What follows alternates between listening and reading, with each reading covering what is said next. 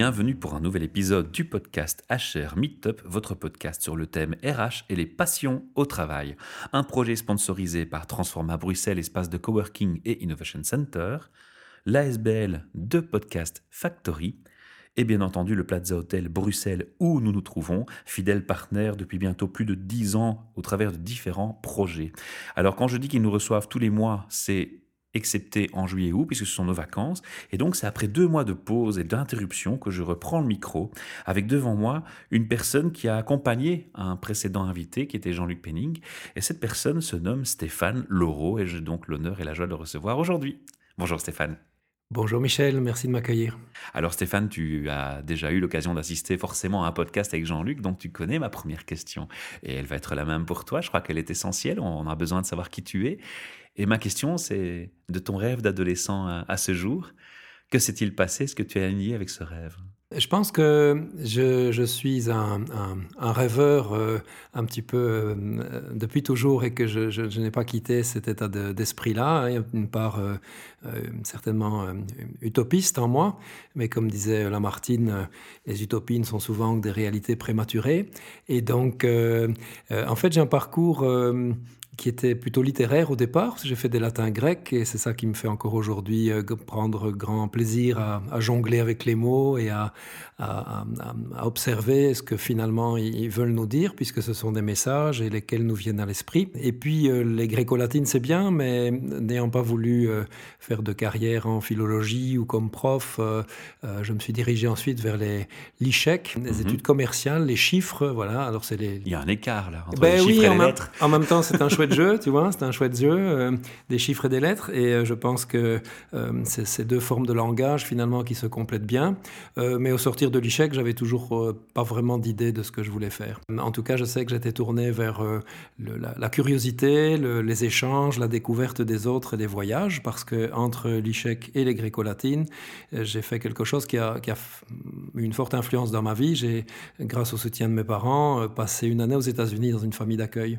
Ah ah. J'ai refait Mareto, comme on disait à l'époque. Et donc en 1982, il n'y a pas une masse de, Belges qui faisaient ça. Et euh, ça a changé ma vie parce que j'étais vraiment, euh, encore aujourd'hui, euh, vraiment une partie active d'une famille avec une, une culture très proche à la fois et très différente. Ce sont des amis pour la vie aujourd'hui, avec une relation fraternelle notamment. Et donc, quelque part, euh, euh, ayant tout ce bagage-là de, de, de, avide de, de, voyage et de découverte, au sortir de l'échec, je n'étais pas plus avancé. Je ne voyais toujours aucune piste très très claire se, se dessiner devant moi. Faire. Voilà. Mmh. Et donc, l'échec étant plutôt chiffré, financier, je suis parti dans le monde de la banque, de l'assurance, de la banque assurance mais ça ne me convenait pas. C'était trop intangible, trop sec. Et je suis quelqu'un qui a toujours été très tourné vers, euh, vers les gens et vers l'humain. Pas que les gens soient inhumains en banque, mais le produit en lui-même n'était pas suffisamment tourné vers l'humain ou tangible. Et j'ai eu euh, une main tendue d'un ami d'Ichek qui m'a donné une opportunité pour euh, l'accompagner dans son entreprise et voyager. Donc là, tout de suite, ça m'a parlé.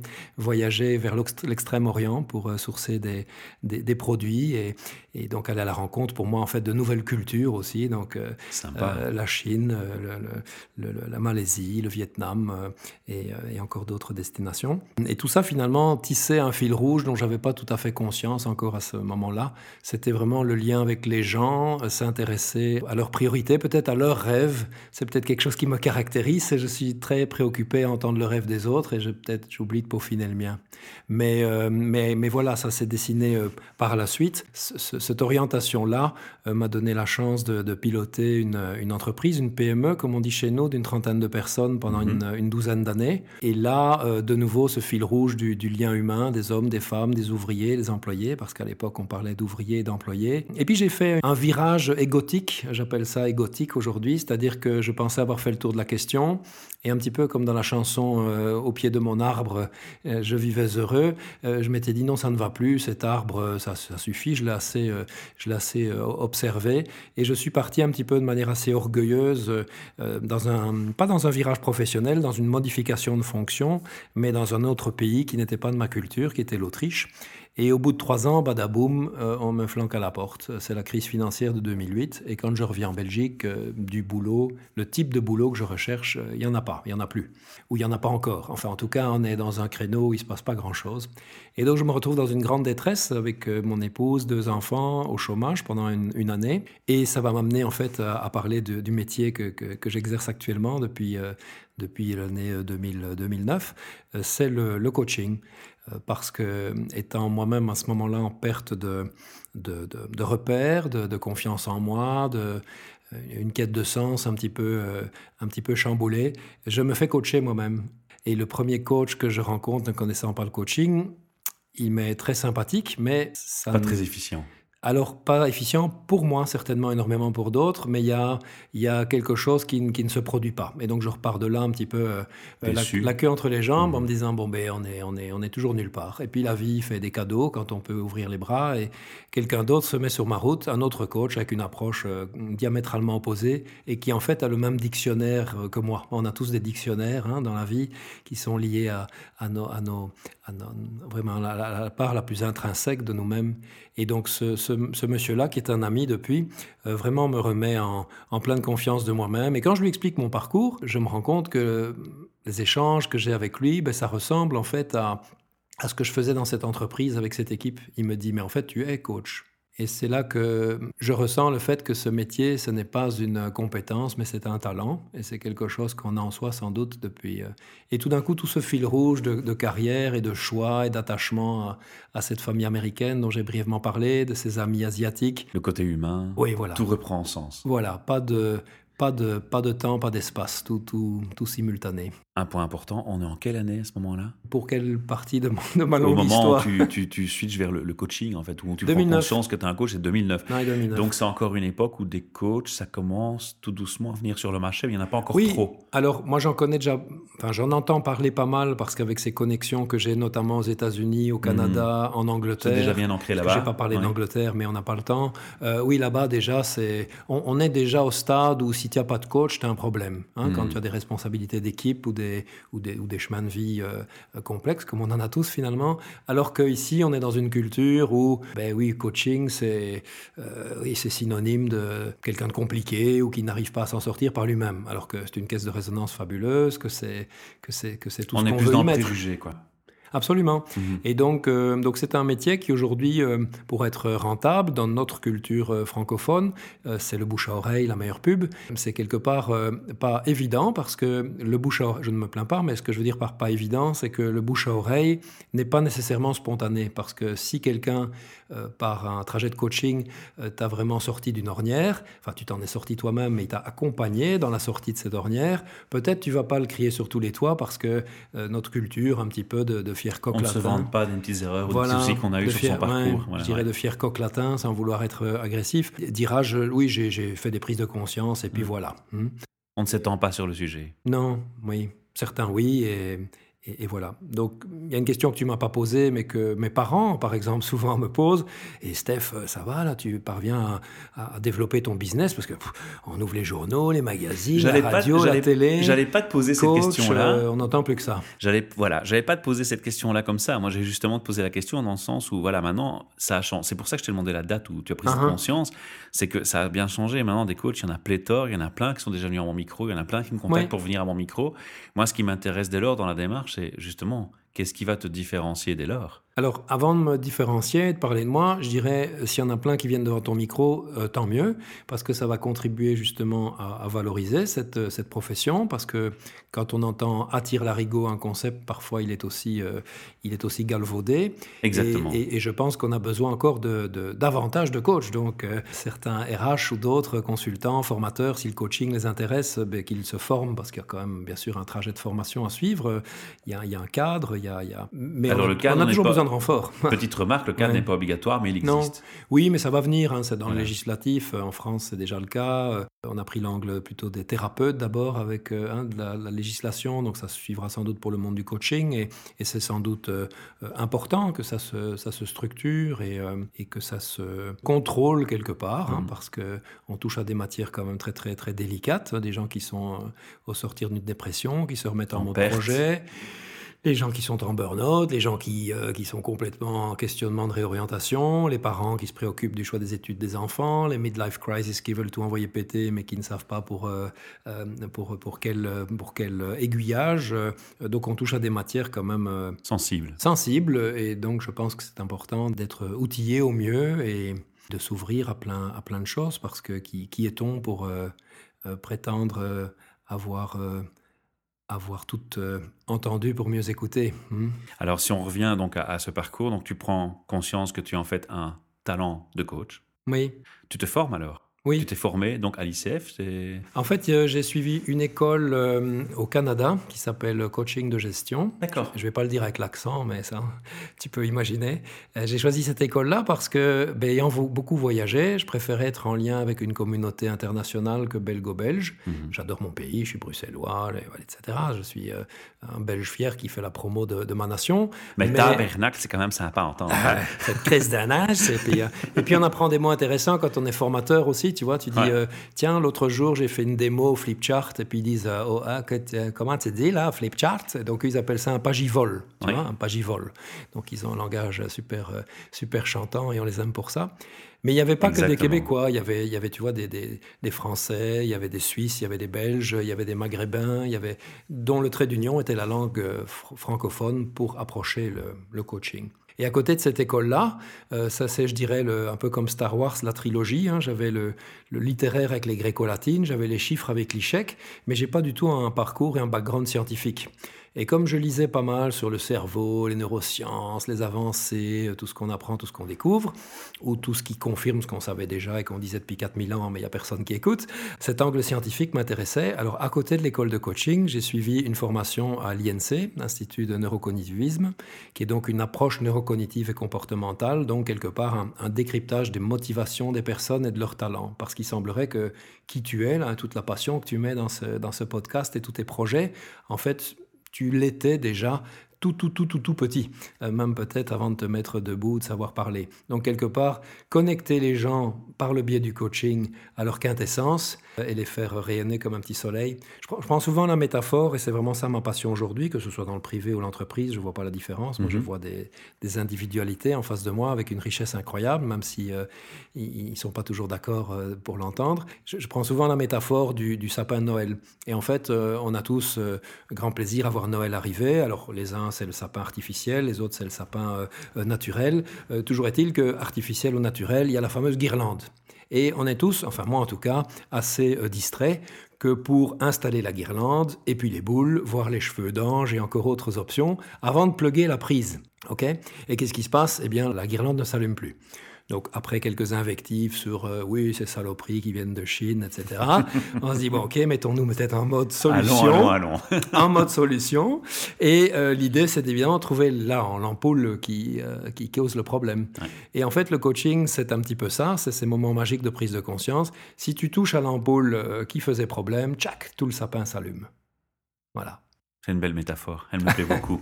Alors on a le qui, on sait qui tu es, on sait de quoi on parle on sait le pourquoi. Hein. Tu en es arrivé à, ce, parcours de, coach professionnel, professionnel en entreprise et pour le privé, hein, je précise, parce que c'est ce que j'ai entendu maintenant. C'est le comment maintenant qui va m'intéresser. Alors comment tu fonctionnes? Quelle est ta boîte à outils? Je sais que c'est le langage des coachs, c'est la boîte à outils.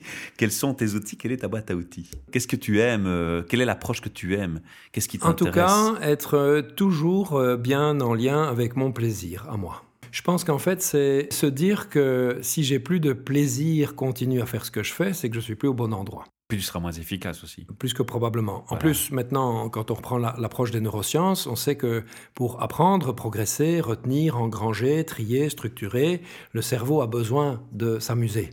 Le cerveau a besoin de plaisir, il apprend beaucoup mieux par le jeu. D'ailleurs, il n'y a qu'à observer tous les mammifères sur Terre, toutes les mamans mammifères qui transmettent des enseignements aux petits mammifères, c'est par le jeu. Hein. Nous, on a fait un système un peu hein, hérité, de, la révolution industrielle, on a mis les gens en randonnion, assis à des bancs. Alors, il y a des moments de plaisir, mais pas tout le temps. Mais il y a plein de choses qui sont en train de se passer dans l'éducation, donc c'est fabuleux. Mais donc, le plaisir, c'est important. Donc, si moi, j'en parle avec mes coachés ou les gens que, que j'ai la chance d'avoir dans les formations, j'aime pas dire les gens que j'ai la chance de former, parce que c'est affreux de parler comme ça, euh, d'avoir des gens qui suivent les formations que je propose, c'est que moi-même je sois connecté au plaisir, parce qu'après je vais leur dire. Euh, tu en seras le meilleur ambassadeur. Et puis je vais leur attirer l'attention sur la, vigilance de est-ce que vous avez du plaisir à faire ce que vous faites? Donc si j'en ai pas moi-même, ça va sonner un petit peu faux. Hein. Et donc ça c'est, je dirais, mon, mon, mon, premier point de vigilance. Et en fait, ce plaisir a une explication euh, scientifique, c'est finalement cet alignement, c'est qu'on a plaisir à faire quelque chose quand on est cette chose. Et le paradoxe, c'est qu'on est dans une société où on ne parle pas d'être, oui, dans le développement personnel, bien sûr, mhm. mais on parle depuis un bon bout de temps de l'avoir et du faire. On parle de l'avoir et du faire, et on dit que avoir et faire nous fait être. Alors quand on a des, des, retours de manivelle, comme tu en as peut-être eu dans ta vie aussi, et qu'on n'a plus rien, euh, si on suit l'équation qu'on nous propose, ça veut dire qu'on n'est plus rien. Et si on n'est plus rien, c'est assez embêtant. Donc c'est pas avoir et faire qui nous fait être, c'est ce que nous sommes qui nous fait avoir et faire. Et donc quelque part, euh, c'est vraiment cet angle d'approche, et je pense qu'on peut être euh, au mieux de qui on est si on a cette vigilance sur le plaisir, parce que c'est vraiment un baromètre fondamental. Fondamental. On me dit parfois, tiens, avec ceci et cela, et tes enfants. Je dis, mes enfants, ils chantent dans la douche le matin. Ça veut dire qu'ils ont plaisir à aborder la journée. C'est vrai. Oui, mais plus tard, et qu'est-ce qu'il dit plus tard? On n'est pas plus tard, on est ici et maintenant.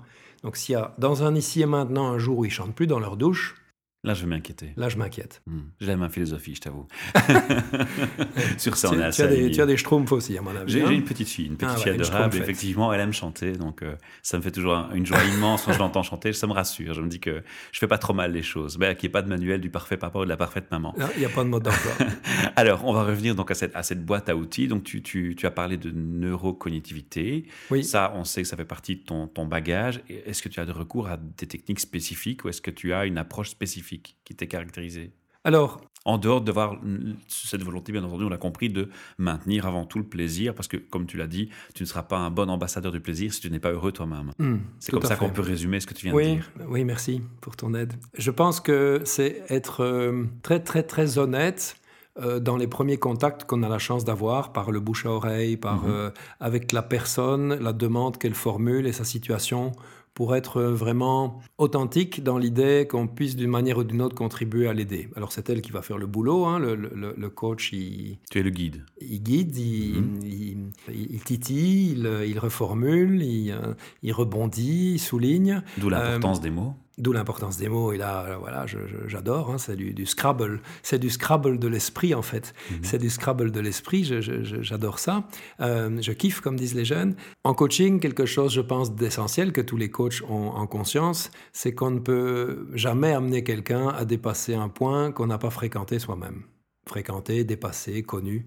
Alors on ne parle jamais de nous et de notre vie parce que ça n'intéresse pas la personne, on n'est pas là pour euh, qu'elle nous aide sur notre chemin, on a des collègues coachs pour euh, le faire nous-mêmes en tant que coachés, mais il y a cette, euh, vraiment cette conscience professionnelle de dire là, la problématique qui m'est posée, le chemin qui est envisagé par la personne, la situation de blocage qu'elle rencontre, là je je connais pas, j'ai pas mis les orteils là-dedans et et, donc, j'espère avoir dans mon réseau, ce qui me passionne parce que je suis un homme de lien, quelqu'un qui correspond à ce, cas-là. D'accord, donc tu as l'honnêteté, ce que tu expliques maintenant, c'est qu'il faut avoir l'honnêteté de dire à un moment donné, là je ne peux pas m'aventurer parce que je serais peut-être moins efficace, j'ai pas assez d'expérience. C'est la déontologie du métier quelque part. Oui, oui, bien sûr, oui. Bien, sûr, ça fait partie de la déontologie du métier. oui, oui, oui, c'est une conscience euh, humaine. Euh, humaine et professionnelle. Oui, oui, oui, en même temps, elle. Tu as déjà eu beaucoup de refus?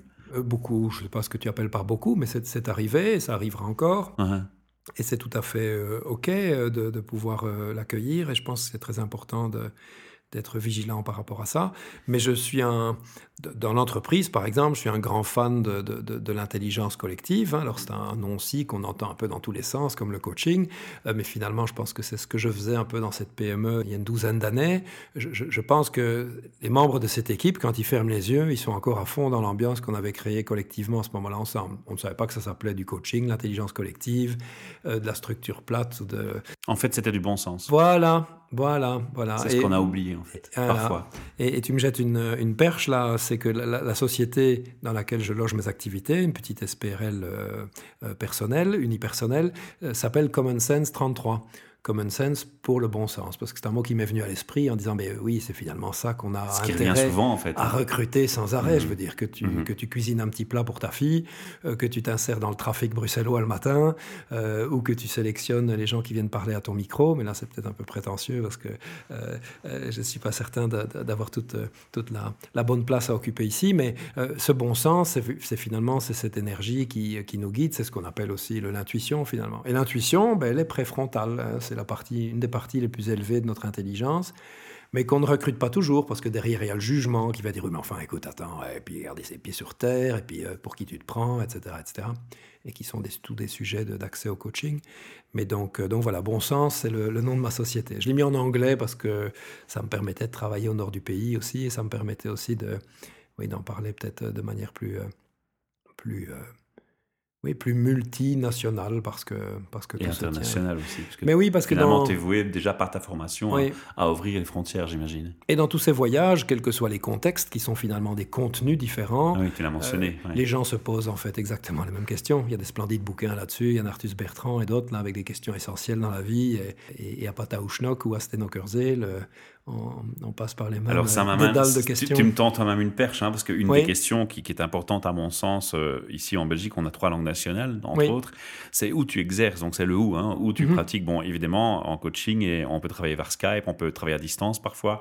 Euh, tu, as, tu aimes les voyages, donc tu es déjà orienté vers l'international par définition malgré tout, est-ce que ta clientèle, c'est local ou est-ce que effectivement tu as tendance à voyager ou... C'est essentiellement local avec quelques connexions euh, à l'étranger et je le pratique en français et en anglais. D'accord, pas en néerlandais. Non, parce que je, je, pense comprendre euh, vraiment de manière euh, développée le néerlandais, mais euh, comme les mots, le vocabulaire est tellement important en coaching parce qu'il est très programmant de notre, notre comportement, de nos auto-sabotages mhm. et de nos, de, nos, de nos décors de rêve dont tu parlais tout à l'heure, euh, que c'est très délicat d'oser l'entreprendre dans une autre langue. D'accord. Hein? Donc si on dit overtuigen en néerlandais, et puis en français on va dire, mais tu veux dire persuader ou convaincre? Hmm. Bon.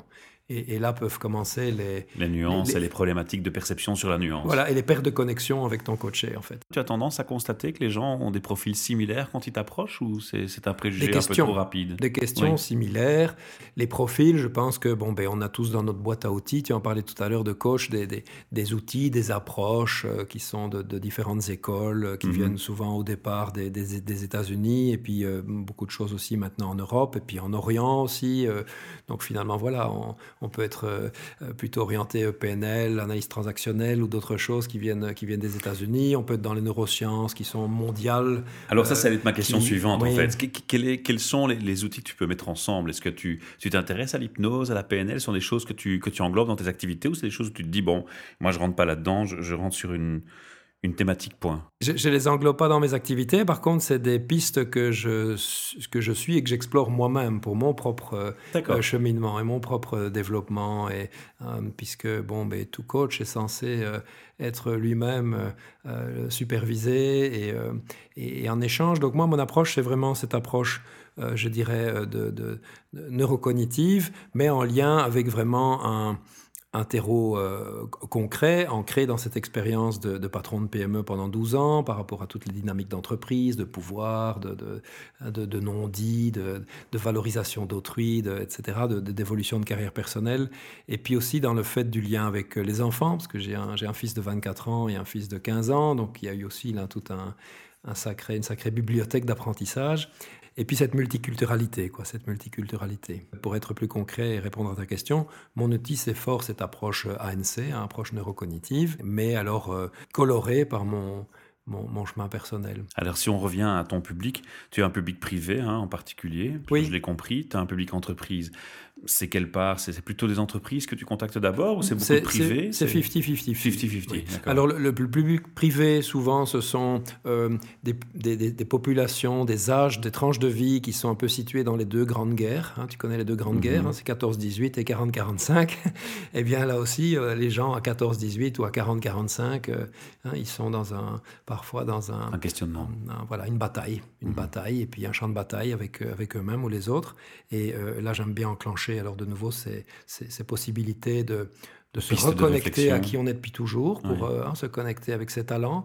Et hum, des gens, des, jeunes étudiants qui vont, par exemple, à des journées des métiers, je leur propose de ne pas écouter ce qu'il faut faire, par exemple en architecture. Je, leur propose d'écouter qui il faut être pour faire l'architecte. Et oui, la nuance dont tu parlais voilà, au début. tout à fait, tout à fait. Euh, et puis les 40-45, euh, ben oui, c'est l'idée de dire je, je, je, ne veux plus éventuellement de ce que j'ai euh, de ce que j'ai derrière moi, mais je n'arrive pas à définir ce que je veux mettre devant moi. donc on est plus en général volubile à expliquer ce qu'on ne veut plus, mais c'est plus complexe de dire ce qu'on veut. Hein. Or, si on met ça dans un autre contexte, qui est par exemple le restaurant, hein, les gens qui iront au restaurant ce soir, si le garçon arrive et qu'on passe son temps à dire tout ce qu'on ne veut pas dans le menu, à un moment donné, il va, se, il va, se, barrer avec son carnet, parce qu'il va dire, écoutez, quand... Euh, et vous hein, mangerez une salade. Et voilà, si vous voulez que je vous, je vous, je, vous, je vous, propose quelque chose, parce que ça, ça c'est un petit peu cette idée-là aussi, c'est se concentrer sur ce qu'on qu'on veut.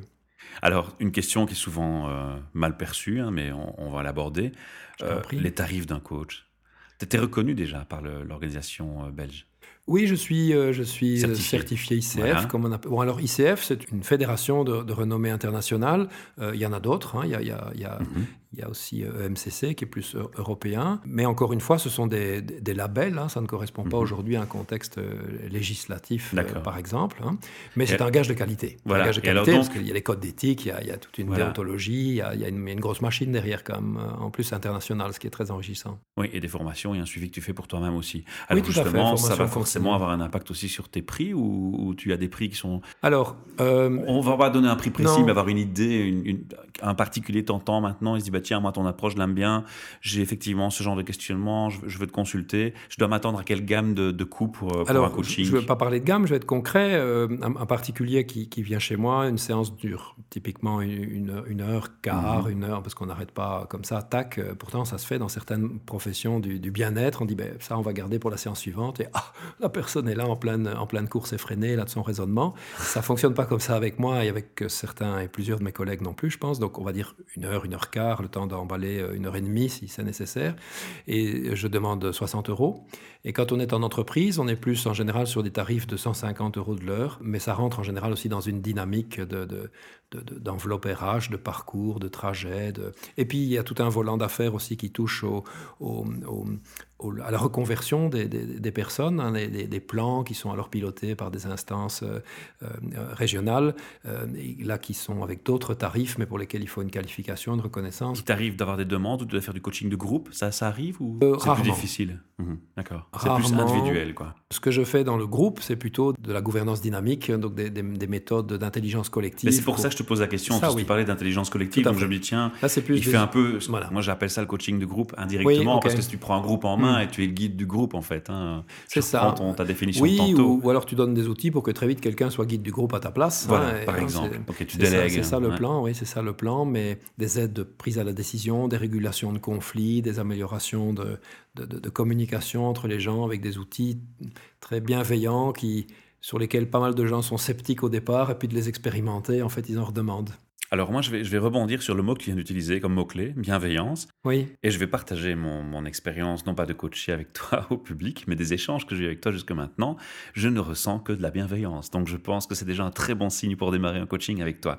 Si on veut faire cette démarche, on te contacte via quel site internet? Alors le site internet c'est Common Sense 33, mais le chiffre 33, donc en fait c'est Common Sense 33.eu parce que je suis un, Européen convaincu. Et puis aussi le site de tippingpoint.be, avec deux P comme les deux pieds sur terre, pour le volet de tes activités de formation d'entreprise.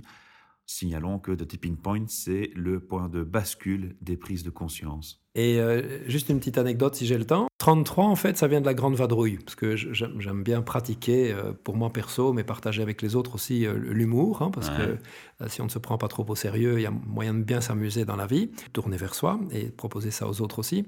Ben, l'autodérision. La, dérision est un bon, un bon moyen d'introspection. Hein. Certainement pas la moquerie vis-à-vis d'autrui, mais l'autodérision, hein, c'est certainement quelque chose d'intéressant. Et, et, et, donc le 33 vient de la grande vadrouille, parce que le 33, c'est ce ce que faisaient dire les docteurs aux, malades pour voir euh, si, hein, si ça respirait, comment ça, ça, ça, fonctionnait à l'intérieur. C'était avant le stéthoscope. Il y a une scène euh, mémorable dans la, Grande Vadrouille euh, sur le 33 avec le parachutiste anglais qui dit ça, c'est three. Il dit ah oui, je vois, c'est grave, c'est très grave. et j'ai, comme tout belge ou français, j'ai vu ce film 200 fois. Ça t'a marqué, tu l'as voilà, J'ai voulu rendre un hommage à cette production extraordinaire. Et donc j'ai fait Common Sense 33, comme ça, il y a le bon sens. Et puis il y a, mais comment ça va vous? Dites-moi 33 pour voir. et à côté de dérision aussi en même temps qui est camouflé un peu. Alors après, tu vois, j'ai une hernie discale, je passe dans les mains d'ostéopathes et de plein de gens magiques euh, euh, qui s'occupent de, mon corps et puis qui me disent, mais on a 33 vertèbres. Et je me dis, ben ça alors, c'est incroyable. C'est d'un alignement. Euh, voilà. Parfait. Mais très honnêtement, c'est la grande vadrouille le déclencheur. Ça marche. Alors j'ai trois questions qui, qui ne sont pas liées avec ton sujet directement, mais qui vont peut-être faire un lien, qui sait. Trois questions RH pour toi. Avec ton parcours, les RH que tu rencontres, j'imagine que tu rencontres un, certain nombre. Quelle est la vision que tu as d'eux? Comment tu définirais le, le RH Alors, euh, d'abord, euh, remplacer ressources humaines par euh, richesse humaine. Oui, hein, ça on m'avait déjà dit. J'imagine, et c'est bien qu'on le dise encore haut et fort, parce que ce n'est pas une ressource comme... comme ou alors c'est une ressource comme les autres, mais qu'on a aussi peut-être exploité de manière mhm. euh, euh, exagérée sur la planète et on, voit les risques potentiels aujourd'hui. Donc euh, je préférais dire richesse, comme les richesses naturelles au lieu de parler de ressources naturelles. Je dirais que pas mal des gens qui sont dans cette profession-là, ressources humaines, richesses humaines, formation, tout ce qui touche autour de la matière du développement personnel ou des organisations, des collectivités, ont souvent en très commun une énorme intention de bienveillance et un allant très empathique. Et donc, quelque part, il y a derrière ça potentiellement aussi un rôle de sauveur.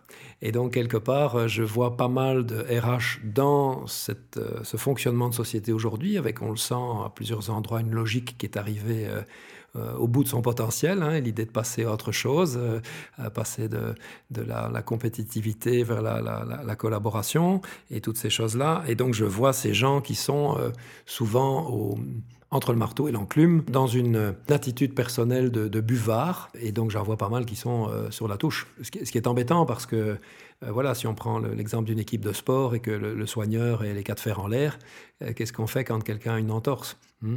Donc je dirais une grande vigilance comme ils le disent dans les avions, hein, mettez votre masque d'abord avant de porter assistance aux autres en cas de dépressurisation de la cabine. Ici, ce n'est pas une dépressurisation de la cabine, c'est une surpressurisation de, de l'environnement de travail. Et la pression, c'est bien pour les pneus, c'est bien pour le café, mais. C'est pas pour l'homme. Mais les gens, euh, voilà. Mm. Hein, et de nouveau, les neurosciences donnent plein d'éclairages et d'informations. Ils disent voilà, plein d'adrénaline, cortisol, il y a une poussée, c'est bien, mais attention. Le programme, en fait, il est, il est préhistorique et cortisol, adrénaline, c'est 10 minutes. Parce que si en 10 minutes, tu n'as pas trouvé une, une, caverne pour te réfugier ou un arbre pour grimper, tu te fais bouffer. Mais aujourd'hui, les prédateurs, c'est quoi? C'est nos pensées. Et donc, si les pensées sont euh, menaçantes comme un prédateur pour nous-mêmes, eh ben, cortisol, adrénaline et le concert de tout ce qui va avec fait qu'à un moment donné, euh, la mécanique euh, dit stop, coucher à la niche. Et c'est ce qu'on constate malheureusement un peu trop souvent. Oui. Alors, ma question qui va suivre, c'est l'effet wow. Tu connais l'effet wow C'est une hmm. boîte où tu vas, que tu rencontres, et puis tu te dis waouh Ici, il y a un truc qui se passe qui est magique, tout le monde aura envie d'y bosser. Est-ce que ça t'est déjà arrivé de rencontrer une telle société? Et si oui, pourquoi? Alors, euh, je vais reparler de cette société Où tu as travaillé? que j'ai animée pendant 12 ans. Et en fait, je l'ai co-animée. Hein, on était, on était d'ailleurs à un moment donné 33. Encore ce chiffre? Encore, oui, ça me poursuit. on l'a co-animée. Et dans le groupe de société dont faisait partie cette petite entité, ce, ce groupe de société appelait cette petite entité le Club Med. En fait, les gens venaient en sifflant. Euh, s'il y avait un, coup dur ou, un décalage dans, dans, les, dans les préparations, eh bien, on était là euh, le week-end pour y remédier. Tout le monde était euh, à, la, à, la, barre et à la tâche à la fois, dans un, grand respect de, de, portes ouvertes. Et de... Donc ça, ça reste mon effet wow. De de, tout ce que j'ai pu euh, vivre dans ma carrière. Bien sûr, euh, je, vois des initiatives euh, fabuleuses, je vois, je vois des films, je, lis beaucoup de choses, je, suis très sensible à tout ce qui se passe en, Scandinavie, dans les entreprises et dans les, dans les écoles depuis bien longtemps, ce qui se passe au Québec, beaucoup de, terrains d'observation sur des, potentielles nouvelles fertilités pour pour tout ce savoir qui est là, en veille dans des individus parfois tout jeunes. Euh, donc voilà, donc je pense que j'ai eu un effet waouh en lisant un, mot d'un directeur l'autre jour sur LinkedIn par rapport à cette mission de, de, profs qui, qui, ont compris qu'avoir des élèves, ça veut dire euh, être dans l'élévation et pas dans l'élevage. Hein, parce qu'évidemment, un mot peut... On y revient. Voilà, etc., euh, etc. Donc je dirais que c'est pas un wow, c'est une multiplicité de wow, et je pense que c'est aussi une grande force de, de bien-être pour chacun et une, une bonne façon d'être bienveillant pour soi, c'est de pouvoir euh, contempler, euh, s'émerveiller de, de tout de tout. Donc je dirais des wow, euh, j'en ai sans doute eu plusieurs dans la journée. Hein. Tu sais quoi? C'est bien aligné avec la bienveillance dont tu fais part. Alors la dernière question sera très simple. Ton émission, c'est wow. Merci. Wow. Merci. Alors une dernière question très simple. Tu as tous les RH qui nous écoutent? Je suis ambitieux. Hein. Oui. Quel message aurais-tu envie de leur passer? Et puis après, je finirai par une anecdote pour toi. Ok. Je dirais euh, que je suis euh, honoré de, de, pouvoir avoir une toute petite contribution dans leur communauté parce qu'il y a du boulot. Je dirais ne vous oubliez jamais dans l'addition.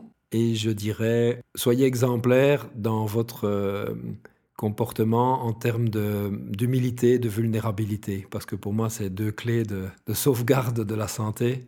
Et là aussi, finalement, euh, dire qu'on fait appel à un coach, qu'on a été vachement aidé par un coach, c'est mettre sa vulnérabilité au grand jour. Et quelle, puissance que d'être d'être vulnérable et de, l'avouer. On, sait tous qu'on l'est, mais c'est bien de pouvoir le dire haut et fort et le partager et créer des complicités avec les autres. Donc, euh, Très beau message, très beau message. Eh bien, savais-tu que le 33, parce que moi je m'intéresse beaucoup à la cabalistique et à la numérologie, je, je, vais peut-être te l'apprendre, c'est aussi un chiffre de puissance. Il est d'ailleurs appelé le maître nombre, c'est-à-dire qu'il est composé de deux chiffres identiques, comme le 1-1 et le 2-2. C'est le nombre doté d'une bonne vibration qui apporte généralement chance et succès. Et donc on termine par ce bossage de beauté. Je te suis très reconnaissant. Je t'en prie. Alors, si vous aussi, euh, dans le public, vous êtes intéressé de venir à notre micro parler de votre passion pour votre travail ou nous parler d'un thème RH, eh bien, c'est très simple. Vous êtes les bienvenus ici. C'est gratuit et on vous accueille avec un grand plaisir, un grand sourire, un sandwich et une boisson dans un merveilleux palace. Pour ce faire, il vous faut aller sur hrmeetup.org. Vous sélectionnez la liste des événements dans la colonne de gauche. Vous choisissez une date de votre passage. En cliquant dessus, vous allez avoir une grille horaire qui s'affiche. Choisissez votre heure, envoyez-moi un petit email pour réserver votre place et on aura la chance de se parler au micro. À bientôt.